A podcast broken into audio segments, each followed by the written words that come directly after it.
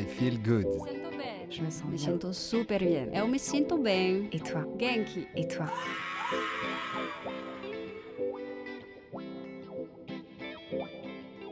I Feel Good, les chroniques akashiques, le podcast qui vous veut du bien et vous donne un éclairage sur le grand éventail des activités de bien-être, développement personnel et spirituel et autres initiatives inspirantes. Ce podcast vous est présenté par Armel Bérodi et l'Espace Akashique. Bonjour à toutes et à toutes. Euh, Aujourd'hui, je suis avec Adana Mamlegros, qui est euh, artiviste, présidente de Génération C. Elle va nous expliquer ça aujourd'hui. Merci beaucoup d'être euh, avec moi aujourd'hui dans le podcast I Feel Good. Merci. Merci beaucoup, merci de me donner l'opportunité de, de me présenter et de faire passer mon message. Oui, j'étais hyper touchée de rencontrer Adana parce qu'elle a un parcours de vie un peu incroyable et, et extraordinaire. Et puis, elle a beaucoup de, de choses à partager. Je voudrais un petit peu que tu nous expliques euh, justement euh, ce parcours qui te permet aujourd'hui là de lancer euh, ce projet de Génération C et que tu nous partages un peu ces valeurs là euh, que qu'il y a dans, dans, dans cette dans ce projet là. Bah déjà, pourquoi je suis en France et un peu le parcours au Cambodge avant d'arriver ici. Oui. Comme ça, pourquoi la génération C? Mm. Euh, Donc, euh, j'ai grandi au Cambodge euh, et j'ai passé mon bac au Cambodge. Je suis arrivée en France en 2014. J'ai fait mes études de droit et ça s'est interrompu parce que j'ai eu un cancer. Et c'est ce cancer qui a révélé beaucoup de choses. Je pense en fait quand on se confronte à quelque chose aussi fort comme une maladie ou un accident de vie, qui nous fait beaucoup souffrir et qui nous permet de comprendre que la vie en fait est très éphémère. Mm. Ben, en fait, on veut, on, on cherche sa mission, le sens des choses en fait. Et donc à partir de ce moment-là, je commençais déjà à me poser des questions sur mais c'est quoi ma mission sur Terre? Qu'est-ce que je dois faire? C'est quoi le sens de tout ça? À quoi bon?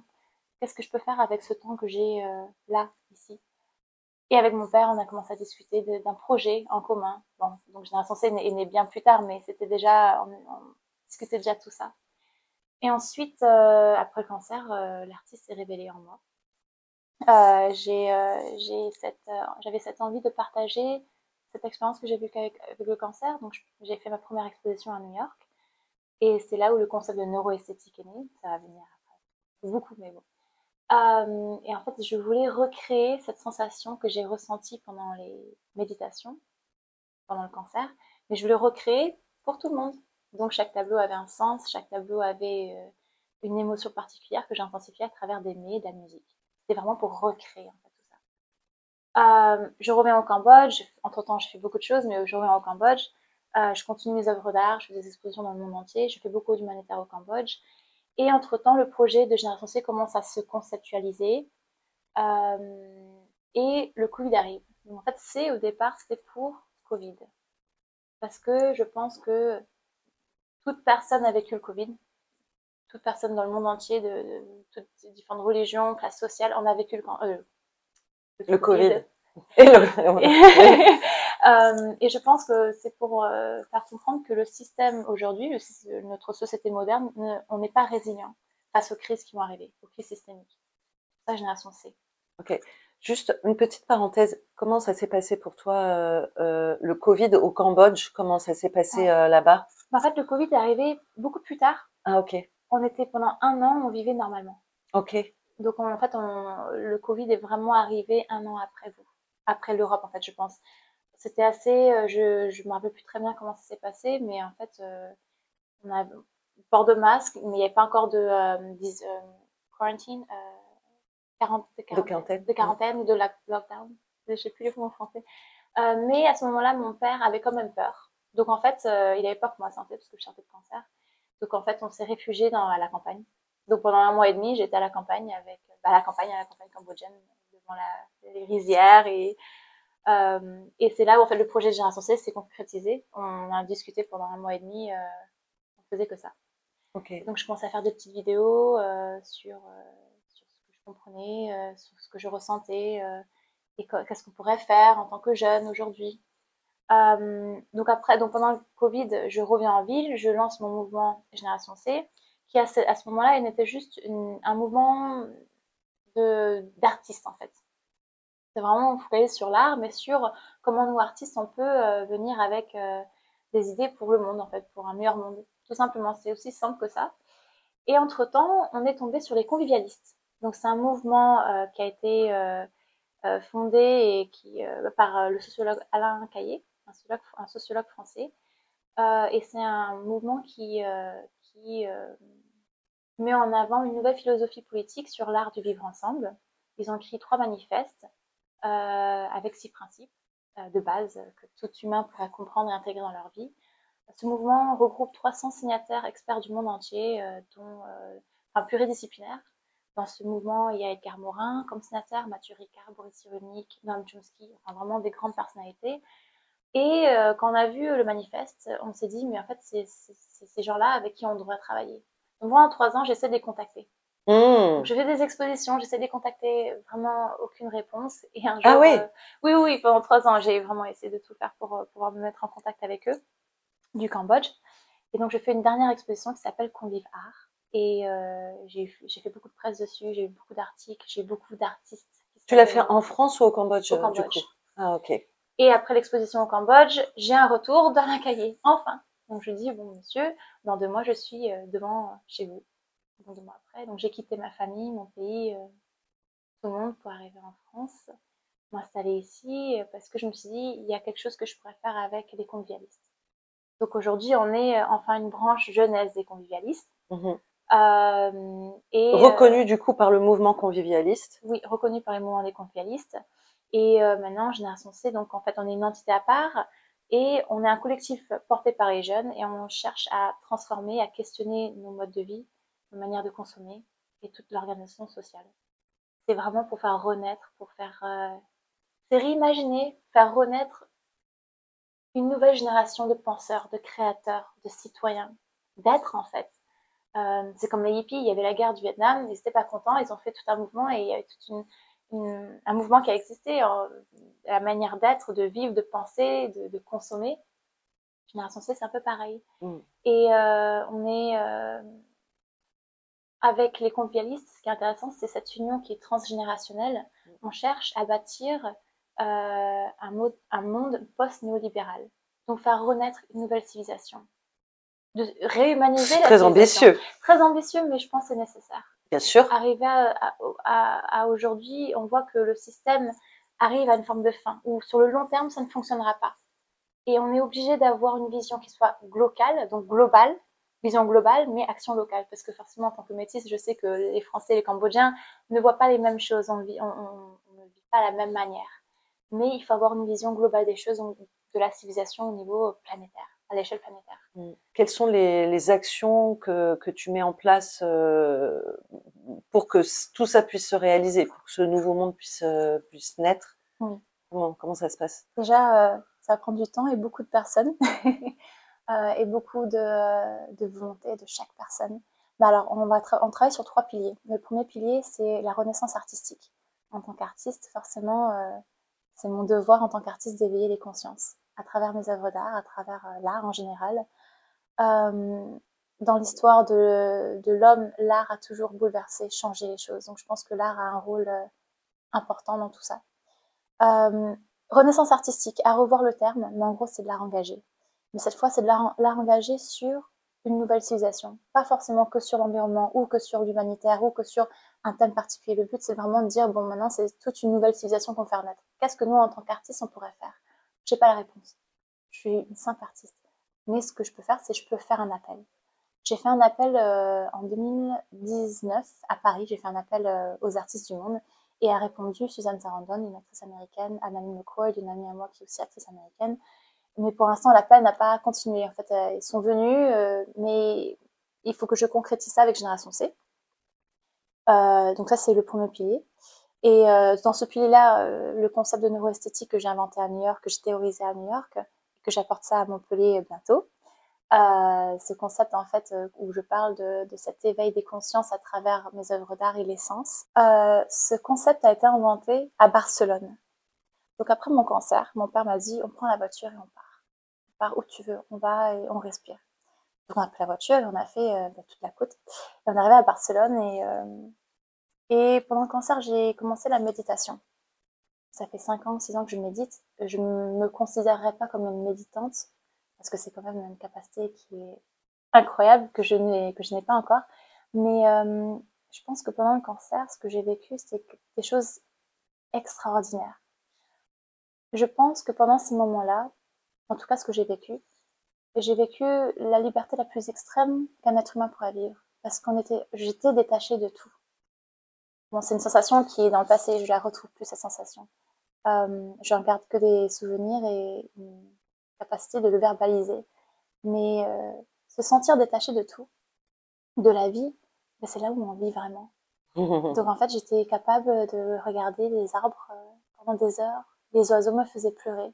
J'étais capable de ressentir les choses, de ressentir, vivre vraiment pleinement le, moment. C'est comme s'il y avait une hypersensibilité qui s'était développée. Ouais. En tout cas, les couleurs étaient beaucoup plus fortes. Ah ouais. Tout, tout était plus fort. Je sais pas si c'est la chimiothérapie, si c'est la maladie, si c'est la méditation, je sais pas. Ça doit être un, mélange de tout ça. Et donc, quand j'étais à Barcelone, euh, je philosophais beaucoup à l'époque, maintenant moins.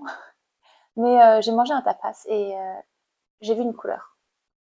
Et j'ai ressenti quelque chose. Je me suis dit, je sais ce que je vais faire. Donc je me tourne vers mon père, je me dis, je sais, je vais, je vais aller à New York et, je vais proposer ce concept. Donc à l'époque, je savais pas que j'appelais ça neuroesthétique, mais j'avais un concept, euh, c'était une exposition euh, plutôt euh, sensorielle, synesthésique. et donc arrivé à New York, pendant six mois, je travaillais avec un chef italien et je dis, voilà, chaque tableau, j'ai une émotion que je veux que tu stimules à travers l'essence, donc le goût. puis après, j'ai rencontré une violoniste et j'ai dit, voilà, je veux que tu crées une atmosphère. Et donc, par exemple, le premier tableau que j'ai dessiné, c'était sur l'autodestruction. Et cette voix en nous qui est un peu ce parasite toujours constamment là. pas, euh, tu, tu vas pas y arriver, tu es grosse, tu, ton travail, ben, tu es pas à la hauteur. Enfin, tu l'as senti ça, ce, ce sentiment d'autodestruction Tu l'as, tu l'as traversé? Oui, je pense que si j'ai un cancer, c'est bien parce que mon esprit était en, en autodestruction. Le cancer, je pense, parle beaucoup de, de soi. C'est pas seulement, euh, je pense, c'est pas quelque chose qui soit seulement génétique ou environnemental. Je pense que l'esprit joue beaucoup dedans. Euh, et donc ça, c'était le premier tableau. Après, tous les autres tableaux, c'était un peu le, cycle de, de, ma compréhension de qui je suis. Donc premier tableau, autodestruction. Et donc j'ai dit au chef, je veux quelque chose de fort. Donc il, est venu avec la mayonnaise wasabi euh, avec un radis. Et effectivement, en fait, ça, ça brûle l'essence. Le deuxième tableau, c'était sur la compréhension de soi. Et donc j'explique au chef, c'est la compréhension de soi, c'est un travail de vie, c'est douloureux, c'est long, ça peut être lourd.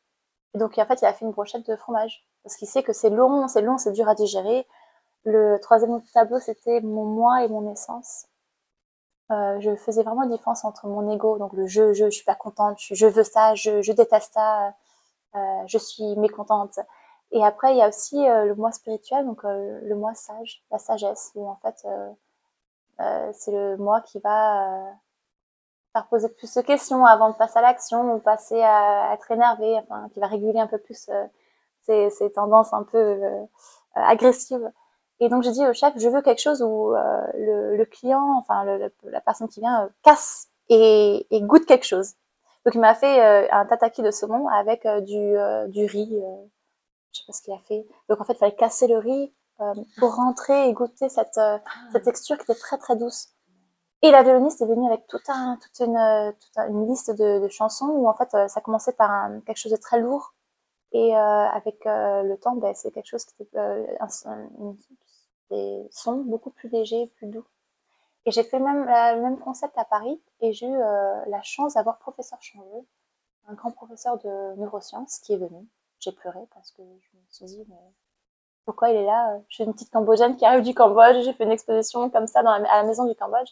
Il a trouvé ce concept très innovant. Et donc, euh, j'ai fait aussi au Cambodge, et là, je propose à, donc euh, à Gazette Café. Euh, il y aura donc un tapas, un menu, un menu. Donc là, tu travailles avec des personnes nouvelles à chaque fois que tu proposes ton exposition, en fait. Oui. Donc à chaque fois, c'est différent. C'est différent, et c'est ça qui est génial, parce que en tant qu'artiste, j'aime pas qu'on me limite. Donc à chaque fois que j'ai des artistes devant moi, donc les artistes pour moi c'est euh, le cuistot, le chef, le pianiste, euh, de, je leur donne la liberté d'interpréter ce qu'ils ressentent. Donc le but de tout ça, parce que je parle beaucoup, le but de tout ça c'est de euh, d'inviter le public dans un état méditatif, de pas passer à travers les choses, de prendre le temps d'observer et de connecter, de se laisser et de goûter quoi, et de goûter, tout goûter, c'est ça de se avec tous ses sens, exactement. Hmm. Euh, donc, euh, au lieu de juste passer à travers quelque chose, de le voir, l'observer, regarder les couleurs, ressentir quelque chose, écouter, être là au présent avec ses sens. Donc, c'est pas une exposition où tout le monde va boire un verre de vin et tout le monde va parler et rigoler. C'est plus un moment pour soi, pour se reconnecter à soi, euh, inviter à l'interoception, donc de revenir vers ses sens, parce que je pense en revenant vers ses sens, on sera, ce serait plus simple de s'ouvrir au monde. c'est une théorie que j'ai inventée, je peux avoir totalement tort. Donc, euh, professeur Changeux, dites-moi si euh, j'ai peur ou pas. Mais le but ensuite, c'est de monter une vraie équipe avec des, euh, des psychologues, euh, des méditants, des neuroscientifiques, de voir si ce concept a, a vraiment quelque chose à apporter, parce que le but, c'est de donner un outil pour que tout le monde puisse avoir accès, de savoir ce que c'est un état contemplatif, un, état méditatif en fait. Euh, donc voilà, l'éveil des consciences. Je sais pas si cette voie est euh, va mener quelque part, mais euh, qui ne tente pas ne souffre pas. Il faut oser. Le deuxième pilier, c'est euh, la mouvance euh, Génération C. Donc en gros, on a pensé à des cafés existentiels où on discute de l'existence et avoir des experts euh, qui nous aident euh, dans différents secteurs, qui, qui, euh, qui, nous aident à venir avec des mesures. Donc en gros, ce serait des, des réunions avec d'autres personnes, cibler les jeunes, ouvert à tout le monde, mais vraiment cibler les jeunes, parce que je pense que nous, en tant que jeunes, on se sent plus concernés par la politique aujourd'hui. C'est normal. On se sent plus, on, sent plus notre poids. On sait qu'on va parler, mais est-ce que, est-ce qu'il y aura vraiment un changement? Je pense qu'on est perdu par rapport à ça. Donc c'est vraiment cibler les jeunes pour, pour leur dire que vous avez une voix. Il faut juste continuer à pousser, à pousser et à crier plus fort. Mais crier plus fort, mais il faut s'organiser. Hmm. Euh, Toi, t'es prête à crier du coup? Ah, Je suis déterminée. je suis là pour ça. Hmm. Euh, donc en gros, c'est de, euh, de voir avec eux leurs revendications, pousser les réflexions à avoir des mesures. Ces mesures-là seront inscrites dans un cahier d'avenir partagé qu'on soumettra au troisième pilier qui est l'observatoire. On appelle ça la société savante. Et j'aime beaucoup ce terme, en fait, ça reprend un peu l'histoire, euh, les lumières, etc.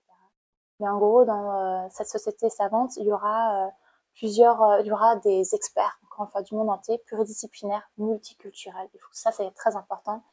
Et en fait, on va déterminer des thèmes, des thématiques importantes au niveau psychologique, social, environnemental et politique. et eux vont ensuite produire toutes des, ils vont ils vont venir avec une nouvelle manière de, réorganiser euh, nos sociétés d'aujourd'hui au niveau politique et social. Donc voilà, il y a, vraiment à, redéfinir strictement tout.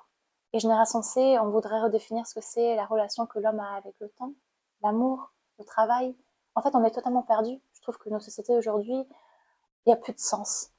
Notre existence n'a plus de sens en tant qu'individu, mais surtout en tant qu'espèce. On ne sait pas où on veut aller en tant sapiens. Oui, après il y a beaucoup de paradigmes qui changent aussi, euh, mm. je trouve, par rapport à une certaine époque où euh, euh on a développé l'industrie à outrance, etc. Il y a beaucoup de choses qui changent maintenant où on revient à justement des choses qui ont plus de sens et plus de valeur. Et même dans l'éducation, il y a beaucoup de choses qui changent. Mm. Euh, donc on met des, des, des noms sur des nouvelles choses comme ça où on se dit oh là là, peut-être qu'il faut peut-être que dans l'éducation, il faut arrêter de taper sur ses enfants pour qu'ils comprennent. Non, mais c'est comme s'il y avait quelque chose de ah tiens, ah peut-être qu'on peut éviter de se parler euh, violemment quand on se parle, mm. et tout d'un coup il y a une espèce de prise de conscience comme ça. Ah, on peut faire autrement. Oui. non mais je sais pas, c'est c'est c'est assez étrange et du coup. Euh, euh, on peut manger autrement, euh, on peut se parler autrement, on peut avoir une sexualité autrement mm. aussi, parce que ça aussi, c'est en train de, de changer. De, on, est en train de mettre de la conscience un peu plus, de plus en plus sur des choses, mais ça reste quand même assez mm. petit, petit, petit, quoi. ça prend beaucoup de temps. Et oui. Ouais. Mm. Donc euh, le but, c'est vraiment de, de rassembler les personnes et de repenser à un autre monde. On, est obligé, enfin, c'est nécessaire, je pense. J'ai eu ma mère au téléphone. Elle a vécu la guerre. Elle avait deux ans. Mes grands-parents ont vécu la guerre. Euh, et ils ne comprennent pas pourquoi on doit recréer ça et on, oublie vraiment euh, les, sacrifices et les cicatrices qu'on laisse dans l'esprit humain. C'est euh, voilà, donc ça c'est quand même quelque chose que j'aimerais bien faire. J'aimerais bien faire un appel à la paix. Donc je vois comment je vais faire ça, mais je pense que c'est nécessaire. Ok. Euh, tu as besoin de quoi en fait là aujourd'hui pour faire grandir ce mouvement, pour pouvoir multiplier les actions? Tu as besoin de quoi? Si tu faisais un appel là aujourd'hui, tu aurais besoin de quoi? De la volonté, d'élever. Je pense que c'est important que, que toute personne sache que on devrait élever notre mission de vie, inscrire notre existence dans la continuité de la planète. En fait, j'ai l'impression qu'on vit nos vies juste pour nous, pour vivre la vie là maintenant, à nous. Alors que si on pouvait élever un peu notre mission, se dire euh, en tant qu'espèce, qu'est-ce que je peux laisser sur Terre? Quelle est l'empreinte que je vais laisser euh, L'empreinte, c'est un mot, un mot qui a été beaucoup euh, utilisé, mais quelle est la marque que je voudrais laisser en fait sur cette Terre-là? Comment moi, ma vie peut contribuer à quelque chose de plus grand? Et c'est possible, en fait, à chaque fois, je pense que les gens ont peur en disant, ouais, mais moi, je suis personne. On est tous quelqu'un. Mais on peut tous faire quelque chose. Et même si c'est pour changer la personne à côté de nous, d'être plus empathique, d'être plus à l'écoute, de plus à l'écoute avec soi-même, de se respecter. De, déjà, je pense qu'il y a un travail qui est interne déjà qui doit se faire, qui est gigantesque. Et plus je fais de la psy, plus je comprends la complexité de la chose. Mais je pense qu'il y a un travail personnel qu'on peut commencer autour de nous. Euh, et, euh, et une fois qu'on on sait qu'on a de l'impact, là, on sait notre puissance. Mais je pense que les gens, enfin, beaucoup n'osent pas encore. Il faut oser, il faut oser. Il faut oser, c'est ça? Il faut oser. Justement, j'allais te demander euh, si tu avais un message là à laisser euh, aux personnes qui t'écoutent, euh, euh, vraiment un message fort, ça serait quoi? Ben, On va le dire, il faut oser. Je pense que c'est le message. C'est oser. Oui, parce que je pense que je je serais pas là si mon père m'avait pas poussé à oser, hmm. oser demander, oser oser pousser les, limites, hmm. oser questionner, oser se révolter. Ouais. Est-ce que est-ce qu'il n'y a pas aussi un lien avec ce que tu as vécu par rapport à la maladie où il y a un moment donné, il y a, on n'a plus rien à perdre au bout d'un moment, tu sais que tu sais qu'il reste peu de temps, donc euh, tu vas pas tu vas profiter du temps qui reste oui, en fait, je pense que, oui, je pense qu'on on, on, ne voit plus les risques de la vie, hmm. en fait. Euh, c'est seulement quand on a un cancer ou une maladie, on se dit oh, ma vie est courte, mais en fait non, mais la vie est courte euh, déjà de base. c'est juste on se rend plus compte de ça. Euh, et euh, donc en fait, euh, le temps qui nous reste, on ne sait pas tout est impermanent, on ne le sait pas, mais il faut se le rappeler ça. Hmm. On oublie, on oublie souvent que la vie est très fragile, mais on l'oublie. Donc on n'ose pas faire parce qu'on se dit oui, dans plus tard. Ou... Alors que non, c'est maintenant qu'il faut commencer à changer les choses. Donc maintenant, c'est maintenant qu'il faut oser, en fait. C'est maintenant. Là, maintenant. Maintenant, maintenant. c'est ça. ok. Euh, Est-ce que euh, tu aurais un livre à conseiller pour euh, les personnes qui nous regardent, par qui portent ces valeurs? Il y en a beaucoup. Le premier qui me vient en tête, j'ai pensé à Sagesse de Onfray. Mmh. Il m'a beaucoup touchée. La sagesse de vivre, en fait. Je pense que le temps, c'est de l'expérience, et l'expérience, c'est de la sagesse. J'ai cru que j'étais à cette période-là pendant le cancer. Je pense que je l'ai frôlé, cette sagesse-là. Je pense qu'il faut beaucoup d'expérience de vie pour être très sage. Mais euh, il y a de ça. Il y a aussi le livre, bah, tous les livres de Boris Cyrulnik, forcément. Je vais pas énumérer tout parce que tous ces livres sont incroyables. Euh, d'autres Il y a bah, Edgar Morin, je le cite toujours, mais euh, ses livres euh, pour être plus active. Euh, Stéphane Essel, mmh. Engageons-nous, révoltons-nous. Ça, c'est une, bonne base aussi. Donc voilà, beaucoup, je ne pourrais pas en dire. Tu avais une baguette magique, qu'est-ce que tu ferais maintenant? Je pense beaucoup à la souffrance des gens. Je pense que si après, la souffrance fait partie de la vie. On est obligé de passer par là pour comprendre certaines choses. Une baguette magique, ce serait de permettre aux gens de, de se comprendre, de comprendre leur souffrance et d'où ça vient. Et donc, pouvoir pas le canaliser, le comprendre, donc le transcender autrement. Je sais pas comment, mais je pense qu'en fait, euh, euh, tout ce qu'on vit en ce moment, qu'il soit crise ou guerre, euh, c'est de la perversion, c'est l'ubris, les euh, les, convialistes euh, parlent de l'impératif du contrôle de l'ubris, cette, cette, folie des grandeurs. Mais si on se comprenait et si on savait qu'en fait il faut juste la base pour vivre en fait. Mais je pense que tout ça vient de la souffrance. Je, je pense qu'il y a beaucoup de choses qui, qui sont très. on, on, parle de politique comme si c'était en, en, dehors de nous, mais en fait ça passe par la psy, hmm. ça passe par qui on est. Et je pense que décision politique, si on était peut-être plus empathique, si on avait plus de compréhension de soi, de l'autre, peut-être que les décisions sont différentes, je sais pas. Euh, en fait, euh, si on est là, c'est bien le destin, donc euh, je sais pas. Je... Mm.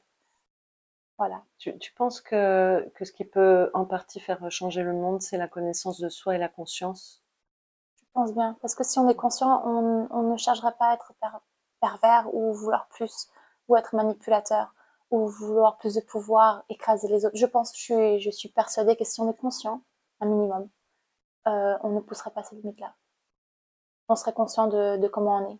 Est-ce que ce que je fais est, est éthique ou pas? Euh, Je me poserai plusieurs, plusieurs fois la question avant de faire quelque chose, avant de passer à, à une action qui soit agressive ou pas. Je pense que euh, oui, je pense que c'est nécessaire d'être. On parle d'éveil des consciences, mais je, elle est où la conscience en ce moment? Je sais pas. Début. C'est le début. Merci Adana euh, pour ce partage. euh, Merci beaucoup. Merci. Merci à toutes et à tous pour votre écoute. À bientôt dans une prochaine émission I Feel Good. Pour aller plus loin, rendez-vous sur la page Facebook de l'émission I Feel Good 888 ou sur mon site internet armelberodi.fr. Ce podcast est disponible sur vos plateformes préférées Apple Podcast, Deezer, Spotify, Google Podcast, YouTube. Ces informations sont données à titre indicatif et ne se substituent à aucun, ne se substituent à aucun conseil médical. Cal, cal, cal. Avant toute expérimentation, prenez l'avis de votre médecin.